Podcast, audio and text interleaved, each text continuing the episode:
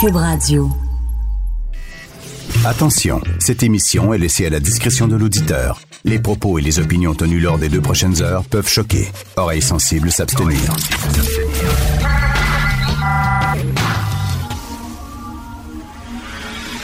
Martino. Richard Martineau. Politiquement incorrect.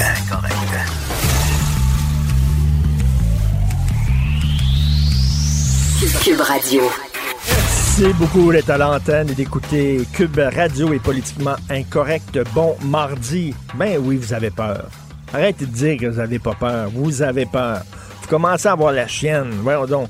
Le coronavirus, au début, on disait, oui, il n'y a rien là. Voyons donc. C'est comme le H1N1. Il nous avait dit que c'était pour être l'apocalypse. On a tous fait la queue.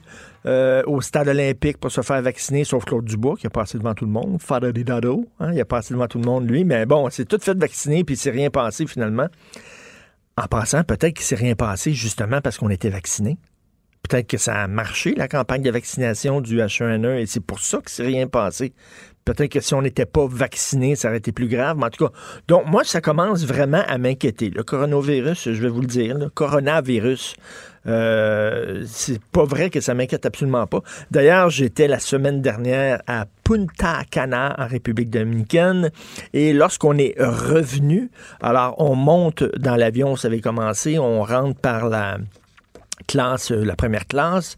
Et moi, j'étais pas en première classe. J'étais en classe économique dans le fond, du fond, du fond, à côté des bécosses, dans le fond de l'avion. Alors, tu passes par, tu rentres, tu rentres en première classe. Et là, il y avait une madame qui devait avoir à peu près 87 ans. Elle filait pas, elle avait le teint vert, mais vraiment vert, puis elle avait un masque devant, tu sais, le masque. Puis elle filait vraiment pas. Et tout le monde la spottait. En rentrant, tout le monde la regardait, c'était drôle. La première fois que tu voyais, c'était elle qui avait l'air vraiment là, au bout du bout, avec un masque, et tout le monde se disait Oh oh! On pensait toute la même affaire. Donc on rentre dans l'avion, et là, l'avion est censé décoller, décolle pas. On attend une demi-heure, on attend trois quarts d'heure, décolle pas. Et finalement, j'entends pour la première fois de la vie, y a-t-il un médecin dans l'avion? J'entends ça. Alors, le, pilote qui dit ça, tout le monde se regarde. Et là, il dit, il faut absolument examiner euh, une personne ici pour savoir si elle est apte à voler dans le vol. Là, mon fils qui est à côté de moi, 11 ans, il a peur du coronavirus, il en fait des cauchemars. Il part à pleurer. Papa, papa, c'est le virus, c'est le virus. On est dans l'avion, puis il y a le virus, puis tout ça. Et tout le monde se regarde en état de panique. Moi, j'essaie de calmer mon fils et tout ça. Et là, et on le, le vol était retardé pendant deux heures. On attendait, puis là, il a dit, y a-tu un médecin? Puis là, il dit, ben, on est en train d'examiner la personne pour savoir si elle est apte à voler. Ben, et là, ils ont dit finalement, on a, découvert que cette personne-là, elle pouvait pas euh, prendre l'avion, pouvait pas être dans le vol. On est en train de, sortir ses bagages. Mais tu sais, sortir les bagages d'une personne, faut que tu ouvres la soute, esprit, il faut que tu trouves les bagages de la bonne femme. Bref, ça a pris énormément de temps. Et là, on, euh, finalement, ils ont dit, OK, on va décoller. Et là, j'ai demandé à un agent de bar, mais écoute qu'est-ce qui s'est passé? C'est-tu la madame avec le masque? Il dit non, non, c'est pas elle pantoute, c'est pas elle. C'est un bonhomme, il a décidé de voyager. Le bonhomme était en fauteuil roulant, il avait à peu près 103 ans, il avait des troubles cardiaques. Il s'est rendu euh, dans le sud, d'après moi, il était avec deux de ses filles, je pense. D'après moi, ses filles, ils ont dit, papa, voyons donc, on t'amène dans le sud et tout ça. Et le bonhomme, il avait des problèmes cardiaques, puis ont dit, écoutez, on a peur qu'il fasse une crise cardiaque en vol en revenant, donc on a dit non, vous pouvez pas euh, voler, euh, on veut vous protéger, vous devez voir un médecin au plus sacrant. Donc, tout le monde a pensé la même affaire. Tout le monde a pensé coronavirus. Parce que là, on regarde les nouvelles, puis là, ça commence. Je veux dire, L'Italie, c'est vraiment, en Italie, c'est une des villes les plus touchées en Europe. En Allemagne aussi beaucoup. Euh, on voit ça, le Louvre qui est fermé. Euh, Là, aujourd'hui, dans le Journal de Montréal, euh, des masques partout, des réunions et des congrès qui sont annulés. Ça commence être assez sérieux. Et vous avez vu aussi euh, probablement cette vidéo-là de Angela Merkel euh, qui tente euh, de la chancelière allemande qui tente de serrer la main d'un de ses ministres et son ministre refuse de lui serrer la main. Et là, les deux se regardent en riant, puis tout ça, ça commence. Vous savez, j'ai croisé Alain Vadeboncoeur. Vous connaissez le célèbre urgentologue Alain Vadeboncoeur qui écrivait pour l'actualité. Je sais pas s'il écrit encore pour l'actualité, mais il écrit des livres.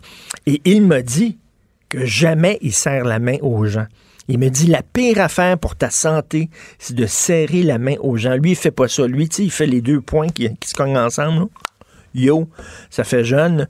Il le pointe, mais il dit 80% des maladies infectieuses s'attrapent par des poignées de main. Il dit qu'il ne donne jamais la main. Donc, les politiciens sont tout le temps là, en train de donner la main à tout le monde et tout ça, c'est pour ça qu'il y a quelqu'un qui suit tout le temps avec une bouteille de purelle. Donc, il euh, il faut pas serrer la main aux gens. Là, vous avez vu le vidéo aussi, les, gens se donnent des coups de pied à la place. Et ils, comme, euh, un, pied face à l'autre, ils donnent des petits coups de pied pour dire bonjour. Il y en a qui c'est des coups de coude, etc. Mais bref, je dis pas que j'ai de la misère à dormir comme mon fils. Lui, c'est incroyable. Lui, le coronavirus, il, rêve, rêve pas des monstres, lui-là. Là. Ses cauchemars, c'est pas des monstres, c'est cauchemars, c'est il y a le coronavirus. il a vraiment peur de ça. Mais bref, effectivement, ça commence à être un peu inquiétant. Vous écoutez politiquement incorrect. Martineau, franchement, même avec les cheveux gris, il reste un animateur très coloré. Politiquement incorrect. Alors, il y a une lettre ouverte qui a été publiée dans la presse il y a deux jours qui m'a vraiment ébranlé, je dois le dire. Vous savez qu'il y a des discussions, il y a des gens qui voudraient qu'on étende l'aide médicale à mourir aux patients psychiatriques, aux gens qui souffrent de problèmes mentaux, de problèmes du cerveau, en disant notre souffrance est aussi grave, est aussi importante, elle est aussi insupportable qu'une souffrance physique. Donc, on devrait, nous autres aussi, pouvoir bénéficier de l'aide médicale à mourir. Et euh, il y a un jeune résident en médecine de, de famille qui est bipolaire, qui euh, s'appelle Frédéric Tremblay, euh, qui a écrit une lettre courageusement, qui a écrit cette lettre-là. Et le titre, c'est Aide médicale à mourir et maladie mentale, de suicide doit être une option. On en parle avec Frédéric Tremblay. Bonjour, Monsieur Tremblay. Bonjour. J'avoue que j'ai été ébranlé par le titre de votre texte parce qu'on me semble qu'on n'arrête pas à dire aux gens justement qui sont suicidaires, les gens qui veulent en finir, le suicide n'est pas une option. On dépense des millions de dollars dans des campagnes de sensibilisation en disant accrochez-vous à la vie, le suicide n'est pas une option. Et vous, vous dites le suicide doit être une option. Justement, c'est pour réagir à cette phrase-là que j'ai hmm. donc souvent entendu dans le cadre de ma maladie, j'ai eu des crises suicidaires, puis cette phrase-là me dérangeait parce que ça semblait me déposséder d'un choix que je considérais que je devais avoir sur ma vie, d'une autonomie que je devais avoir sur ma vie. Donc, d'où l'intérêt du titre qui réagit à cette phrase-là, pour dire on devrait laisser quand même leur autonomie aux gens atteints de maladies mentales, comme euh, à tous les autres. Même si, effectivement, on parle plus d'aide médicale à mourir que de suicide, beaucoup de gens ont réagi à suicide parce que ça semble parler de la crise suicidaire en tant que telle, mais c'est vraiment le, la décision de mettre un.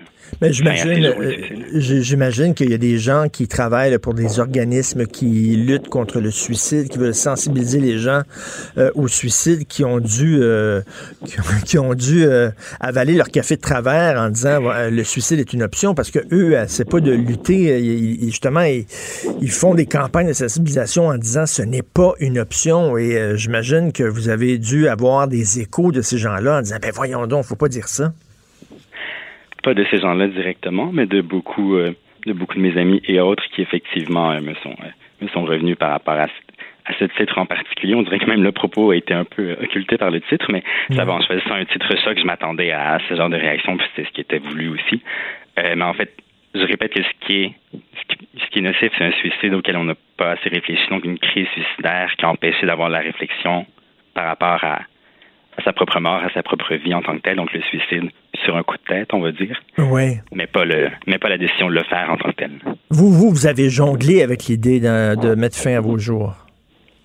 Oui, ça m'est arrivé dans les phases dépressives de la maladie bipolaire, effectivement. C'est ça. Bon, dans les phases, dans les phases dépressives, on peut dire, le quand on est dans une phase dépressive, on n'est peut-être pas, on n'a pas toute notre, notre tête pour juger vraiment de, de, de notre condition, de savoir euh, c'est quoi les tenants, les aboutissants, etc. Vous savez, on est comme dans, dans le milieu d'un tunnel, on voit pas la lumière au bout du tunnel. Et là, quand vous sortez de votre phase dépressive, là, vous vous accrochez à la vie. Donc, de dire que les gens qui sont en dépression grave devraient devraient euh, avoir accès à l'aide médicale à mourir? Est-ce qu'ils sont, est-ce qu'ils sont même, est-ce qu'ils sont, est-ce qu'ils peuvent juger de, de, de, leurs conditions correctement?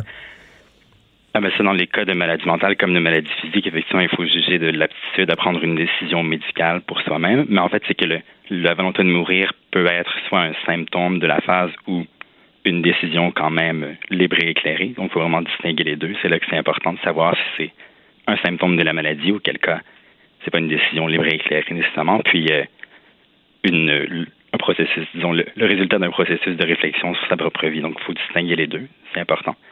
c'est pas une personne, pas parce qu'une personne est en, dépression que l'idée suicidaire va être une manifestation de la maladie nécessairement.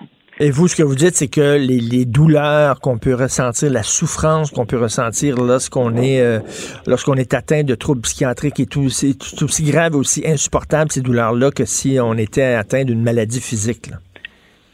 Oui, c'est ça. Ben, dans le dans l'article, je distingue entre douleur, qui est un phénomène neurologique, puis souffrance, qui est le fait de ne pas savoir quand la douleur va s'arrêter, puis qui mm. empêche justement cette souffrance-là de s'imaginer qu'on va se réapproprier sa vie dans l'avenir.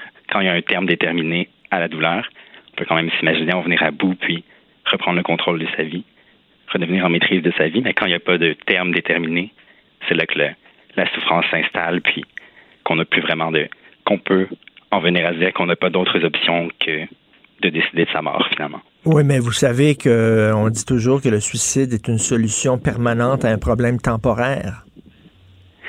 Mais c'est dans, c'est dans, dans la temporarité de la chose. Il y a quand même plusieurs maladies mentales, dont la bipolarité. C'est pour ça que je me, je me fais le porte-parole à travers la bipolarité, qui n'ont pas de traitement définitif encore. Si jamais il y avait un traitement définitif de la bipolarité, un traitement définitif de toutes les maladies mentales, la question ne se poserait pas. Mais actuellement, c'est pas encore le cas, comme pour les maladies physiques. Donc, en fait, je souligne seulement que, comme pour les maladies physiques qui n'ont pas de traitement définitif trouvé, on peut se dire que dans l'avenir, il y a la possibilité qu'on en trouve un, mais il faut, il faut juger actuellement est-ce qu'il y en a un pour déterminer si l'aide médicale à mourir devrait être acceptée ou non. Et euh, vous n'avez pas peur de, certaines dérives, c'est-à-dire que des gens qui sont effectivement en, crise, qui voient tout noir, euh, soudainement voudraient en finir, mais c'est une passe. Je sais bien que lorsqu'on est en dépression profonde, euh, on a beau se faire dire par l'entourage, après la pluie vient le beau temps, la lumière va apparaître au bout du tunnel, on le voit pas, on est vraiment dans l'obscurité, mais est-ce que ce serait vraiment une option de dire à ces gens-là, ben oui, finalement, on va vous donner l'aide médicale à mourir. C'est comme si je me promenais sur un pont, moi, que je voyais quelqu'un qui, qui tentait de sauter en bas du pont. Je ferais tout pour l'empêcher de sauter. Je ne donnerais pas une, poussée dans le dos. Non, mais je souligne effectivement que il faut passer, il faut vraiment épuiser toutes les options en termes de prévention des crises suicidaires, de traitement, avant d'en arriver à se dire que l'aide médicale à mourir serait la, la solution, mais il faut que ça reste une option. Puis, c'est une distinction importante. Le terme option, c'est ont une possibilité, mais c'est pas la première possibilité ni la possibilité optimale dans toutes les situations. Mais j'insiste pour le fait que ça, reste une possibilité quand même, qu'on ne condamne pas, parce que le fait, le, fait de condamner ce choix-là, cette possibilité-là, ça revient à enlever l'autonomie aux atteints de maladies mentales.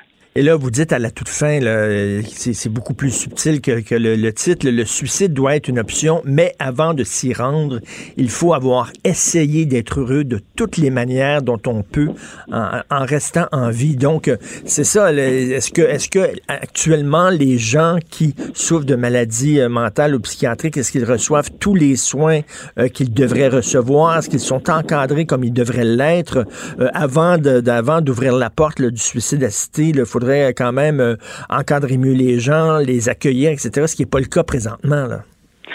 Oui, assurément, le, la, santé mentale est un parent pauvre des soins de santé. Effectivement, c'est clair qu'il faudrait beaucoup plus investir avant de, de se dire que tout a été essayé pour ces gens-là. Mais euh, je défends quand même dans l'absolu le, fait que ça doit être une option. Peut-être, c'est le cadre des, euh, des consultations qui vont, être, qui vont être faites éventuellement ça pourrait être une condition, le fait d'améliorer les services, d'améliorer l'accès pour que le suicide ne soit pas là dans les premières options considérées par défaut de support et de, soins possibles. Mais je défends quand même dans l'absolu le, fait que ça devrait être une option. Vous, euh, vous le défendez. Euh, j'imagine que est-ce qu'il y a des pays qui permettent ça? Je pense qu'en Belgique, on permet l'aide médicale à mourir pour des gens qui sont en souffrance psychologique, non? Euh, oui, en Belgique, quelques autres pays d'Europe que j'ai pas. Euh, le Pays-Bas, il me semble bien, était assez précurseur en la matière. Mais ce que vous dites finalement, c'est que quelqu'un qui n'a pas euh, de problème psychologique ne peut pas ne peut pas concevoir à quel point c'est douloureux. Ce que vous dites aux gens, c'est que c'est facile de, pour vous de dire accrochez-vous à la vie, mais vous n'avez pas les problèmes psychologiques que j'ai. Et les gens qui sont en profonde dépression, qui ont essayé différentes thérapies, qui ont essayé des antidépresseurs, qui a rien qui a fonctionné, des schizophrènes, etc. Vous avez aucune idée à quel point on peut souffrir. C'est ce que vous dites. C'est, pas ce que je dis, en fait. J'ose espérer qu'ils peuvent le comprendre, sinon je ne m'adresserai pas à eux en essayant de leur faire comprendre. C'est le but de la communication. Mais euh, je dis que pour l'instant, le fait de dire que c'est pas une option, effectivement, ça peut résulter d'un manque de compréhension de l'ampleur de la douleur que la maladie mentale peut causer, puis l'ampleur de la souffrance qui en découle. Est-ce que vous n'avez pas peur que, votre texte, il y a des gens justement qui sont peut-être en dépression, ça va pas bien et ils lisent votre texte, le suicide doit être une option, que, c'est presque que vous les encouragez quasiment à mettre un terme à, leur souffrance? Le titre est choc, je le conçois, mais je pense que des gens qui seraient encouragés à se suicider dans le cadre d'une crise auraient peut-être seulement lu le titre et pas l'entièreté du propos, qui est pas qui est pas très long, c'est 600 mots à peu près. Mm. Donc si on se rend jusqu'à la fin, je pense que c'est vraiment le, le, paragraphe de fin qui dit euh, ne vous suicidez pas avant d'avoir considéré que vous avez tout essayé pour être heureux. Et probablement que peu de gens peuvent se dire qu'ils ont tout essayé pour être heureux. Et là, est-ce que vous êtes heureux, M. Tremblay, parce que vous êtes résident en médecine de famille quand même, vous vous étudiez, vous euh, mm-hmm. vous voyez vous entre euh, voyez envisager l'avenir avec optimisme, vous voulez être médecin, donc est-ce que vous êtes heureux présentement? Ah oui, absolument. Puis la maladie est bien traitée, puis j'ai pas eu de crise depuis un, bon bout de temps, donc je suis tout à fait heureux, puis j'espère pouvoir contribuer à rendre heureux mes patients et d'autres. Mais je pense que justement le fait de dire aux patients atteints de pathologie psychiatrique euh, qu'ils ont la possibilité de le faire, mais que c'est vraiment pas une ça devrait vraiment pas être une première option, c'est important. c'est une responsabilité, je me fais comme patient, comme médecin, de le dire et de le répéter. Donc, vous êtes un exemple qu'on peut s'en sortir, on peut s'accrocher à la vie, on peut quand même être heureux, même si effectivement on a des problèmes psychiatriques. Donc, il y a quand même un message optimiste dans, dans ce que vous dites. D'un côté, vous dites le suicide doit être une option, mais de l'autre côté, vous vous êtes pas suicidé et vous êtes content de pas vous être suicidé parce que vous avez des plans d'avenir? Oui, c'est ça. Je, sens le, je sens le, petit piège, mais il faut nuancer. Oui, je, je, suis la preuve qu'on peut s'en sortir, mais euh, pas tout le temps. Disons, c'est la preuve que j'ai pu m'en sortir et que dans mon cas, c'était une possibilité, ce qui ne veut pas dire que ça allait pour tout le monde avec l'état actuel des traitements, de la science. Euh, mais disons, je, je, suis la preuve que il y a la possibilité de, de, de faire des choix pour améliorer son état. Ben. Oui, mais, Monsieur Tremblay, je, je, je, suis très content que vous vous accrochiez à la vie, que vous avez des plans d'avenir, que vous êtes résident en médecine, que vous allez être un médecin, que vous allez être un bon médecin. Et même si des fois la vie est, est difficile, euh, quand même, vous êtes la preuve que euh, on peut, on peut quand même s'en sortir. Ben merci beaucoup d'avoir eu le courage. De, y a peut-être pas tous les gens qui sont d'accord avec cette lettre-là, mais quand même, ça brasse la cage et ça pose euh, d'excellentes questions Merci, M. Frédéric Tremblay. Merci à vous. Merci. Résident en médecine de famille et bipolaire. Et euh, hier, justement, je parlais, je faisais un enregistrement pour les francs-tirages, justement sur le suicide.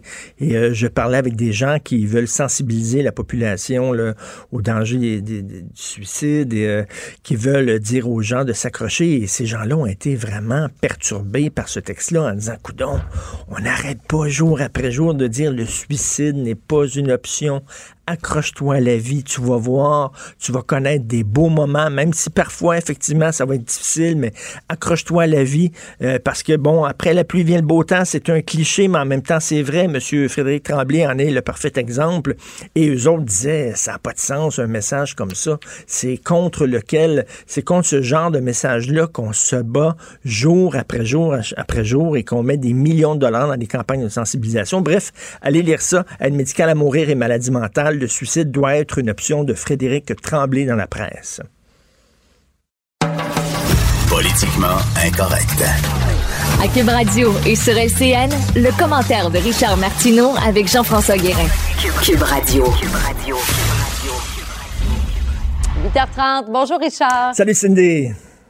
Course à la direction au sein du Parti conservateur, il y a Peter McKay qui promet de faire tomber le gouvernement. il roule des mécaniques, Peter McKay. Hein. Il dit, d'un côté, il y a un premier ministre qui arrête pas de parler, il parle, il parle, il parle, il n'y a pas de pogne, il manque de virilité, il veut dire, euh, les babines se font aller, mais les bottines sont pognées dans le ciment. Votez McKay, avec McKay, ça va brasser. Alors lui, il dit, si vous votez pour moi euh, comme chef du Parti conservateur, je vous le dis, on va mettre, euh, on, va sortir, on va faire tomber le gouvernement de Justin Trudeau et vous allez avoir le pouvoir directement.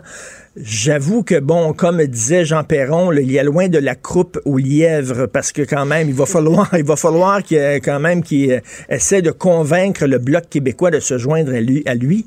Et le Bloc québécois, c'est quand même un parti assez à gauche. C'est très à gauche. Prenez ses positions sur l'environnement au Bloc québécois, c'est totalement à l'inverse des positions du Parti conservateur. Le Bloc québécois, c'est comme un raisin, c'est-à-dire que c'est bleu à l'extérieur, mais c'est vert à l'intérieur. Donc, ça m'étonnerait que le Bloc québécois se range aux côtés de Peter McKay. Et Peter McKay, le pauvre, qui doit être un peu quand même déçu qu'il y a une accalmie dans la crise ferroviaire, parce que là, on est en période de négociation. Les barricades ont été enlevées, démontées en Colombie-Britannique.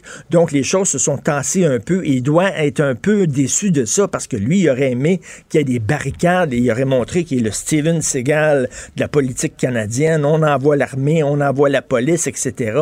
Il aurait pu montrer un peu ses muscles et tout ça. Là, bon, malheureusement, l'actualité a changé. Ça ne va pas dans son, dans son, dans sa ligne, euh, dans sa ligne de pensée. Mais c'est quand même assez mm-hmm. particulier de voir que le Parti conservateur, tu sais, on a d'un côté les libéraux qui sont peut-être trop mous et de l'autre, le Parti conservateur sous Peter McKay qui sont peut-être trop durs. Y a-tu comme un entre-deux entre les deux? Bref, Peter McKay qui joue euh, tout ou rien presque.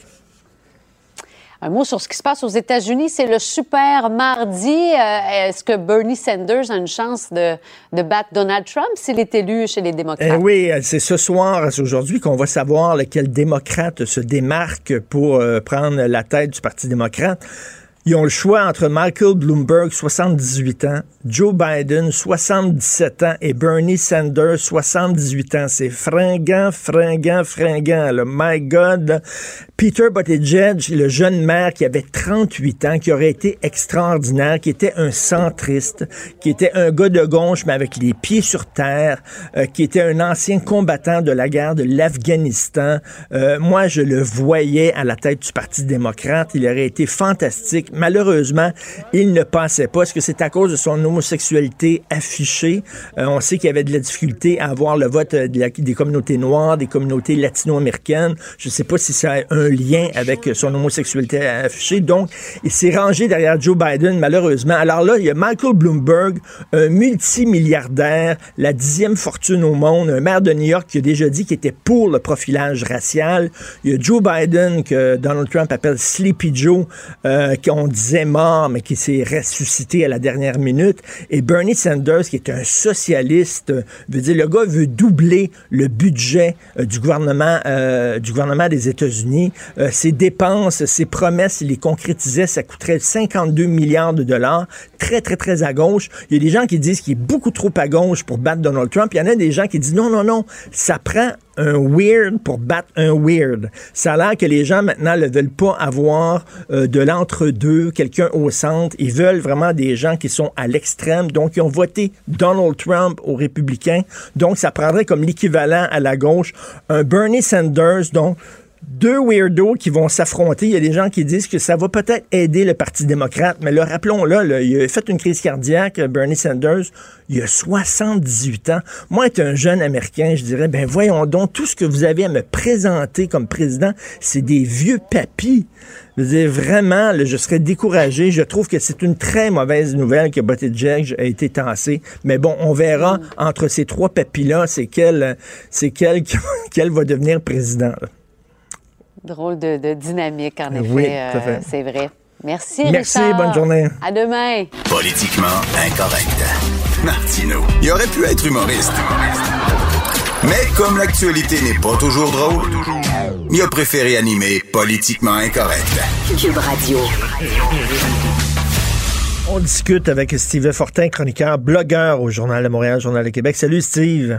Hey, salut, comment ça va? super bien, mais écoute, en, ouverture, j'aimerais parler de ce sondage que tu as mis sur ta page euh, Facebook, un sondage Angus Reid. Ça m'a assez étonné, ça, comme quoi les Canadiens sont beaucoup plus patients qu'on le croyait envers les Autochtones.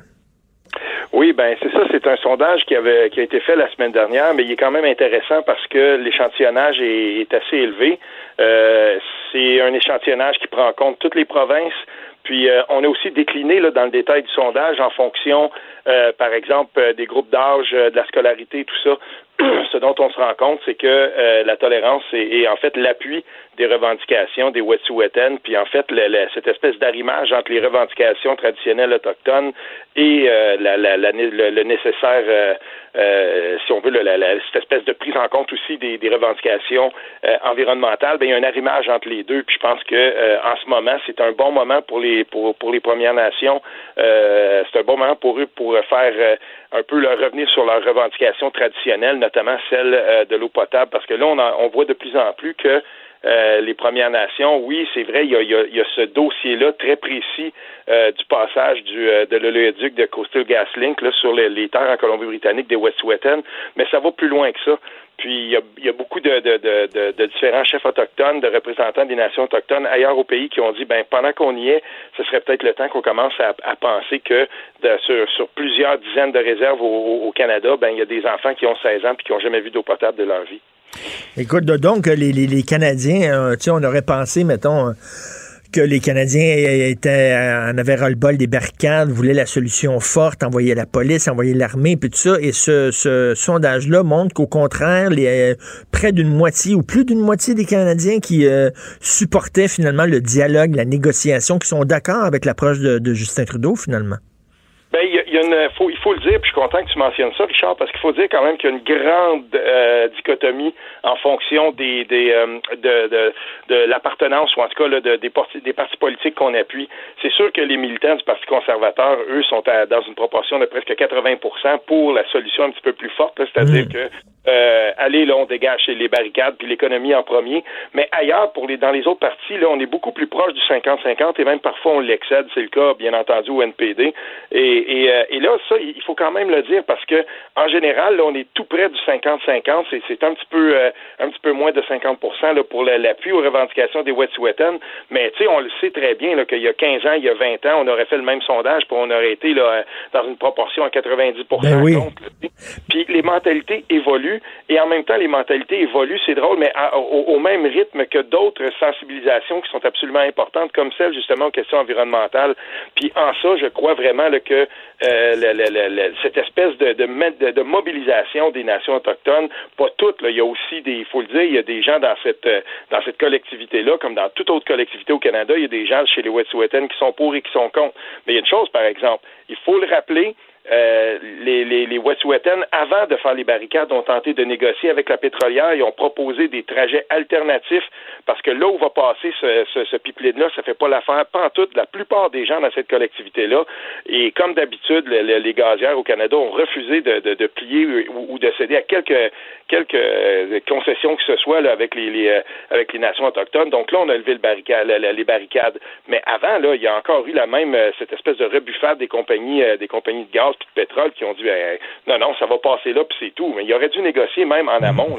Et là, tu écoutes, c'est 47% des Canadiens qui favorisent le dialogue et la patience et la négociation, et 53% qui favorisent, eux autres, le maintien de la loi et de l'ordre et l'usage de la force si nécessaire. Donc, c'est presque 50-50. Mais ça le dit, moi, quand il y a un sondage, je me demande tout le temps, c'est qui qui a commandé le sondage? Parce que, tu sais, ça en dit beaucoup. Ça, c'est un sondage qui vient de Angus Reid eux-mêmes ou c'est un sondage qui a été commandé à Angus Reid? Est-ce que tu sais? Euh, je peux, je peux pas, là, je l'ai pas devant moi, mais euh, généralement les, euh, les, les grands dossiers qui sont traités par la firme Angus Reid, pour ceux qui sont qui sont abonnés à l'infolette, et, j'invite les gens à le faire, ceux que c'était ceux que ces questions-là intéressent là, c'est généralement bien fait. Puis j'ai pas vu que ça avait que c'était un sondage qui avait été commandé. Non, c'est ça, je l'ai devant moi, là, je, le tiens, puis ça a été commandé par personne. C'est vraiment un sondage effectué par Angus Reid eux-mêmes. Mais tu sais, Angus Reid, euh, Echoes Politics aussi, il y, a des films comme ça au Canada. Puis moi, je veux lever mon chapeau à ces films-là qui, en, dehors des grandes périodes là où les gens s'intéressent aux sondages, période électorale et tout ça, qui font des grandes enquêtes sur des dossiers qui sont hyper importants. Puis euh, Echoes a publié quelque chose aussi par rapport à, la tolérance à l'immigration, euh, en fonction des affectations politiques, puis où on était au pays. Puis est-ce que des gens préfèrent avoir plus d'immigration ou moins d'immigration, puis aussi cette tolérance-là sur le temps? Donc on est tourner dans le temps 10, 20 ans en arrière, voir est-ce que cette tolérance-là avait changé. Et, c'est bon qu'on ait ça. C'est bon qu'on ait des, des, centres comme ça, des, des, des films d'analyse qui nous disent, ben voici comment évoluent les mentalités. Puis dans ce cas-ci, ça vient à point nommé. C'est sûr que la, situation le, le, méritait qu'on qu'on s'attarde à ça, mais euh, je veux dire, c'est un, un, sondage quand même qui est intéressant dans le sens où il nous dit, en gros, là, ce qu'il nous dit, c'est que les, les, mentalités évoluent. Puis c'est terminé l'époque où on regardait les, les, les, Premières Nations comme des comme des sous-êtres humains dans ce pays-là. Là. Écoute, en parlant, en parlant d'évolution des mentalités, euh, Steve, c'est fascinant de suivre l'évolution de ta pensée, de ta mentalité à toi. Tu deviens de plus en plus, je sais pas, fâché ou intolérant vis-à-vis une certaine gauche, je dis bien une certaine gauche radicale qui, selon toi, est en train de discréditer la gauche au complet. Parce qu'on le dit, Steve, tu es un gars de gauche, tu crois, tu as, le cœur à gauche, la tête à gauche, mais là, tu es vraiment fâché de plus en plus vis-à-vis une certaine gauche radicale qui est en train totalement de discréditer euh, ta gang. Et là, tu as écrit un texte, écoute, c'est quelque chose, c'est de la dynamite. Une partie de la gauche devient-elle folle? Oui, ben c'est sûr que j'ai emprunté. Ça, c'est une citation. C'est, de la façon dont on a présenté un entretien. C'est dans le Marianne, dans le magazine Marianne en France. C'est comme ça qu'on a, présenté l'entretien avec une philosophe qui s'appelle Stéphanie Rosa. Et puis, elle, elle se pose la question, justement, vue de la France, ben, justement, les gauches antiracistes, intersectionnelles, est-ce qu'ils sont en train de miner cette espèce de, cohésion qu'il y avait déjà eu dans, dans, dans la gauche en France? Puis, c'est drôle parce que je lisais l'entretien, je lisais tout ça, puis je me disais, mais tout ça, ça s'applique euh, texto au Québec on peut se poser, on peut soulever les mêmes questions, on peut se poser les mêmes questions vues d'ici. Puis quand j'ai lu l'entretien, je me suis dit, bon, ben là, d'abord, j'ai commandé le livre, il faut absolument que je lise ça. Puis l'autre chose, c'est que je me suis dit, j'ai pensé au texte du sociologue Jacques B. Gélina quand il avait démissionné avec fracas de mhm. Québec solidaire. Euh, je veux dire, c'est un auteur, c'est un auteur de gauche. Puis quand il, quand il avait démissionné de Québec solidaire, il avait écrit une lettre qui était une lettre coup de poing. Je la cite dans mon texte, j'en cite des, des, morceaux dans mon texte. On peut aller la lire aussi, il y a l'hyperlien. Écoute, je me sentais exactement comme ça moi-même. Puis euh, en 2006, euh, tu sais, quand tu dis que je suis un gars de gauche, puis je, veux quand même préciser aux gens, là, 1994, j'étais un petit cul, là, j'ai 20 ans, puis euh, je me présente pour NPD Québec à l'époque contre le PQ. le NPD Québec qui était présidé par Paul Rose, c'était un, un parti qui était très à gauche. Puis j'ai suivi l'évolution de la gauche et j'ai milité à l'intérieur de la gauche pendant toutes ces années-là. Puis je me souviens très bien qu'en 2006, ayant été moi-même, ayant fait partie de l'Union des forces progressistes à l'époque avec Amir Kadir et tout ça, quand, quand Québec solidaire a été fondé, ben, euh, il y, avait quand même un principe fondateur qui était l'appui à la laïcité, puis c'était l'appui à la laïcité dans tout l'appareil gouvernemental et aussi scolaire.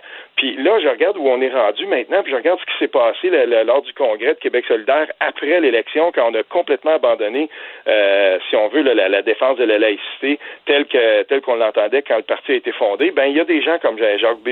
qui ont parti, qui sont partis, puis qui ont dit, ben voyons, c'est un délire cette histoire-là.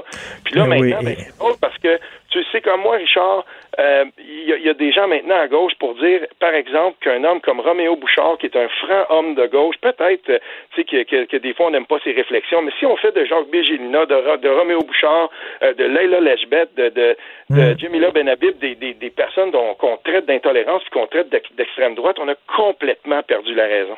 Exactement. Puis autant toi, Madame Rosa, la philosophe, Monsieur Gélina, que tu cites, ce que vous dites, c'est qu'avant la gauche, la bonne vieille gauche avant pensait à l'intérêt commun, pensait à tout le monde. Maintenant, c'est pas Maintenant, c'est des niches. C'est pas seulement la femme, c'est la femme noire. C'est pas seulement la femme noire, c'est la femme noire lesbienne. C'est pas seulement la femme noire lesbienne, c'est la femme noire lesbienne handicapée. À un moment donné, là, on a perdu le bien-être de la, communauté, de l'ensemble des gens.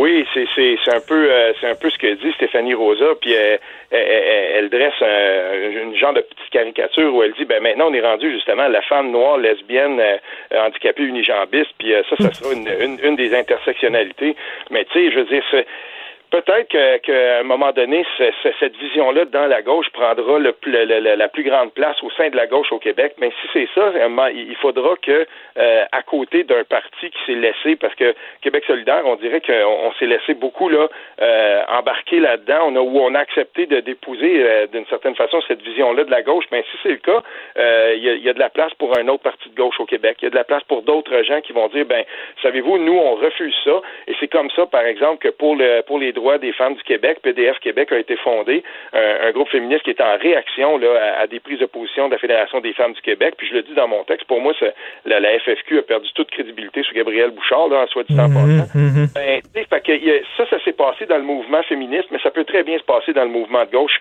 euh, en général. Puis euh, si jamais il y a des gens à un moment donné qui se lèvent et qui disent euh, ben écoutez, nous on, on, est de gauche, mais on n'est pas de cette gauche-là, on la dénonce pour telle et telle raison. Voici plutôt la, la, la vision de la gauche que nous on défend. Puis voilà, puis on est pour la laïcité, puis on est pour les revendications communes qui étaient des revendications un peu plus traditionnelles de, la gauche. Ben il y aura des gens pour pour, pour embarquer là-dedans, mais ça, moi je vois en tout cas poindre à un moment donné une scission au sein de la gauche au Québec parce que des, des, gens comme Jacques B. Là, puis des gens qui m'ont écrit depuis depuis hier, mais ça fait des, semaines là, et, même des mois. C'est fou le nombre de, messages de gens qui, qui, qui m'écrivent qui disent ben, sais-tu euh, justement, moi j'en peux plus de cette cette gauche là qui a ben, intolérance et à racisme à, à, eu et à Dia. On n'en peut plus. Et écoute, euh, Steve, il y, a eu des sondages un peu partout à travers le monde, puis les classes populaires, les travailleurs, sais, avant c'était le bread and butter de la gauche. Les travailleurs, c'était leur base, c'était leur, leur clientèle ils votent à droite, ces gens-là. On l'a vu aux États-Unis. Hein, c'est Joe Sixpack qui travaille dans une usine avec la casquette à l'envers. Il a voté Donald Trump parce qu'il se sentait totalement abandonné par les démocrates. La gauche ne parle plus à sa clientèle de base qui était le petit travailleur, celui qui a de la misère à gagner sa vie, puis tout ça. Ils les ont, on dirait qu'ils ont abandonné cette communauté-là à la droite en disant on veut plus vous parler, vous autres, nous autres, ce qui nous intéresse, c'est les transgenres, c'est euh, les personnes racisées, c'est les minorités, etc. Et ça, je trouve, c'est une grave erreur de la part de la gauche. Ben, je le trouve puis euh, c'est un peu ce que je tente d'établir et d'exprimer dans le texte. Puis, vois-tu, c'est drôle parce que je crois, moi, fondamentalement, que, qu'au Québec, euh, il, y a, quand même une place, ou en tout cas, le Québec s'est gouverné beaucoup et, il a beaucoup avancé quand il s'est gouverné vers, dans, dans le centre et un peu plus euh, vers la gauche, mais quand aussi cette centre, ce centre gauche-là était capable d'accueillir en son sein des gens qui étaient peut-être fiscalement un petit peu plus à droite, puis qui étaient là pour créer comme une espèce de balance dans tout ça. Puis là, ben, c'est, il va falloir qu'on retrouve ça parce que ce qu'on voit de la CAQ jusqu'à maintenant, ben, moi, ça, ça me dit rien de bon au prix et au nom de la laïcité euh, et de la loi 21, très, très imparfaite, rappelons-le, mais il y a des gens qui traditionnellement étaient au Parti québécois, par exemple, qui maintenant vont défendre bec et ongle la CAQ juste parce qu'ils ont peur que le Parti libéral revienne. Ben, si on continue comme ça, on va s'enfoncer dans une espèce de, de, de ça va être une autre euh, pas, pas, très très le fun en tout cas pour les pour les services euh, pour les services publics puis pour le Québec la révolution tranquille qu'on a bâti puis là en ce moment là euh, moi je veux le dire quand même là il y a, y a tu sais quand, quand Maxime Laporte de, de, la Société Saint-Jean-Baptiste dit ben écoutez là il a, Québec solidaire le PQ il y a personne pour prendre le relais puis dire il faudrait qu'on qu'on étende la loi 101 au Cégep par exemple et tout ça. Et, et, et là ben on dit non puis c'est un petit peu tiède. Ben il, va falloir à un moment donné qu'on s'affirme un petit peu plus sur ce sur ces angles là sur ces axes là qui sont importants pour bien des gens au Québec. Et il n'y a absolument rien de raciste au fait de défendre la laïcité, euh, une laïcité commune, puis il n'y a mm. absolument raciste au fait de vouloir que le Québec soit francophone, puis de, de militer pour euh, des, des, mesures un petit peu plus musclées par rapport à, à, la défense du français. Mais le problème, c'est que de l'autre côté, il y, avait une gauche qui avant appuyait le Parti québécois. Euh, ben, il, y a une, il y, a une part quand même de cette gauche-là qui est partie chez Québec solidaire, puis il y en a d'autres qui ont, qui ont déserté, puis qui ont dit, ben on est mieux à la CAQ que de et, et, je, je, je, parlais hier à Christian Rio, qui est correspondant à Paris au Devoir. Euh, Christian mm. Rio, puis on parlait de la mort de Jean Daniel, euh, l'éditorialiste français, euh, le fondateur du Nouvel Observateur. Lui, c'était mm. un gars qui était fondamentalement de gauche, mais il était pour la nation, il était de gauche, mais c'était un nationaliste, c'était un gars pour la laïcité. Tu sais, c'était à l'époque où, justement, la nation était pas un mot, le, nationalisme n'était pas un mot radioactif pour la gauche. La laïcité mm-hmm. n'était pas un mot radioactif pour la gauche. Là, c'est ça. Mais, mais je pense que en même temps, est-ce que tu es optimiste? C'est-à-dire qu'on est arrivé, là, tout le temps ça, le balancier va d'un bout, puis après ça, il revient au Est-ce que tu penses que on a comme atteint le maximum de cette gauche-là de, déconnexion du réel, puis qu'on va revenir? Je ne sais pas. Je ne sais pas ça parce que cette espèce de, de, de gauche là qui justement était le, le, mot radioactif est bien choisi. Euh, cette espèce de gauche là a quand même des relais très puissants à l'intérieur de, de de, d'une intelligentsia québécoise qui, euh, qui de plus en plus, là, de, en tout cas, il y en a beaucoup pour, euh, pour appuyer ces, ces, ces, revendications, du moins en tout cas afficher soit une, une sympathie ouverte ou sinon en tout cas tacite Puis je ne sais pas, moi, si, euh, si, si, on est arrivé encore au bout de ça. Mais à un moment donné, on va le voir, là, euh, on va le voir dans, dans, dans, les prochains congrès de Québec solidaire, puis on va voir comment ce parti-là va se positionner. Il, va avoir un rendez-vous électoral, puis quand le, Parti québécois va avoir choisi son chef, s'il fallait que le chef, le prochain chef du, du, Parti québécois soit très, très nationaliste, que ce soit un Frédéric Bastien ou, euh, ou un Paul Saint-Pierre Plamondon, d'après ce qu'il voit. Moi, je, je ne juge pas Paul Saint-Pierre Plamondon par rapport, en passant à ce qu'on écrit dans les journaux. Ce gars-là fait un travail extraordinaire pour partager ses idées sur sa, sur sa plateforme euh, électorale. On s'en était parlé, toi et moi, Richard. On savait que ce gars-là savait manier les réseaux sociaux. C'est un, vraiment, moi, je lève mon chapeau parce que il y a du contenu, puis on peut aller lire ce qu'il dit, ce qu'il ce ce propose. Puis euh, s'il faut qu'on ait un chef comme ça au Parti québécois, ben là, on va avoir un vrai, de vrai débat, puis on va départager enfin euh, certaines questions de façon claire et nette. Puis ceux qui voudront dire, bon, ben, on est indépendantiste, on veut rester chez, chez Québec solidaire, ben, ils sauront qu'ils veulent un, un, pays qui ressemble pas mal au Canada multiculturel de Justin Trudeau. Tout à fait. Écoute, Steve, je voudrais te dire en terminant, toi, tu me rends optimiste, par exemple, parce que je suis content de voir qu'à l'intérieur de la gauche, il y a ces discussions-là. C'est normal qu'un gars de droite comme moi, on chiale contre la gauche radicale, c'est dans l'ordre des choses, mais qu'à l'intérieur de la gauche, il y a ces discussions-là et que tu me dis que tu reçois des courriels de gens qui sont en gauche et qui sont tannés aussi de ça. Ça, je trouve que c'est extrêmement optimiste. Donc, je, conseille aux gens, j'invite euh, les gens à lire ton texte qui est, super bon. Le cancer qui ronge la gauche, une partie de la gauche devient-elle folle de Steve Fortin. Merci, Steve. Ah, salut bien. Merci. Steve Fortin, chroniqueur, blogueur au Journal de Montréal, Journal de Québec. Martino. Un Martino par jour éloigne le médecin pour toujours. Vous écoutez Politiquement incorrect. S'il y a une affaire qui m'énerve, c'est quand on rend les gens responsables des crimes que leurs ancêtres ont commis. C'est vraiment n'importe quoi. Et là, c'est rendu, il y a un discours. Je voyais une manifestation, je pense que c'était en appui aux Autochtones, mais quelqu'un avait une pancarte, puis c'était marqué les crimes des Blancs, ou tu sais, bon, le patriarcat des Blancs, le colonialisme des Blancs.